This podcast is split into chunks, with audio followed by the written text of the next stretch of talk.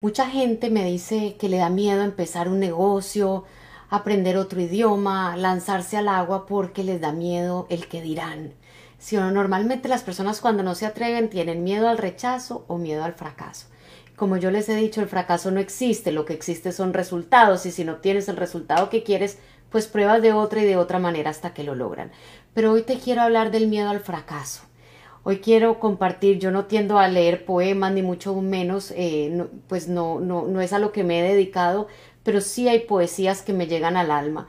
Y una de mis favoritas fue escrita por Theodore Roosevelt, eh, quien fue presidente de los Estados Unidos, y quiero compartírtela hoy, porque yo digo, mucho más triste que fallar es no haberlo intentado y llegar al final de la vida y decir qué hubiera pasado si yo lo hubiera intentado, ¿verdad? Cuando has visto una estatua de un crítico, Siempre toda la gente que ha logrado alguien, algo grande en su vida la han criticado, pero no es al crítico al que le hacen la estatua.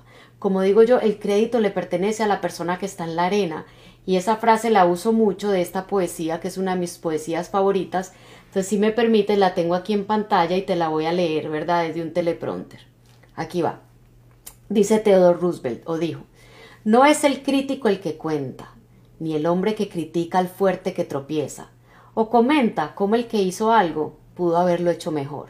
El crédito le pertenece al hombre que está realmente en la arena, cuya cara se mancha de polvo, sudor y sangre, que lucha valientemente, que se equivoca, que falla una y otra vez porque no hay esfuerzo sin error y defecto, pero que de igual forma se esfuerza por hacer, que conoce el gran entusiasmo y las grandes devociones, que se entrega a sí mismo en una causa justa, quien a lo mejor conocerá al final el triunfo de los grandes logros y quien a lo peor si falla, por lo menos fallará atreviéndose, para que su lugar nunca sea con esas almas frías y tímidas que nunca conocieron ni victoria ni derrota.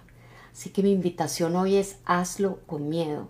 No importa, ser valiente no significa no tener miedo. Ser valiente significa que a pesar del miedo lo hiciste, lánzate. El peor arrepentimiento que uno puede tener en la vida es de no haberlo intentado.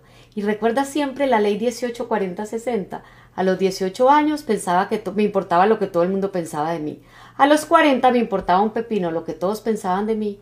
Y a los 60 me di cuenta que nadie estaba pensando en mí. El único que te puede detener eres tú mismo.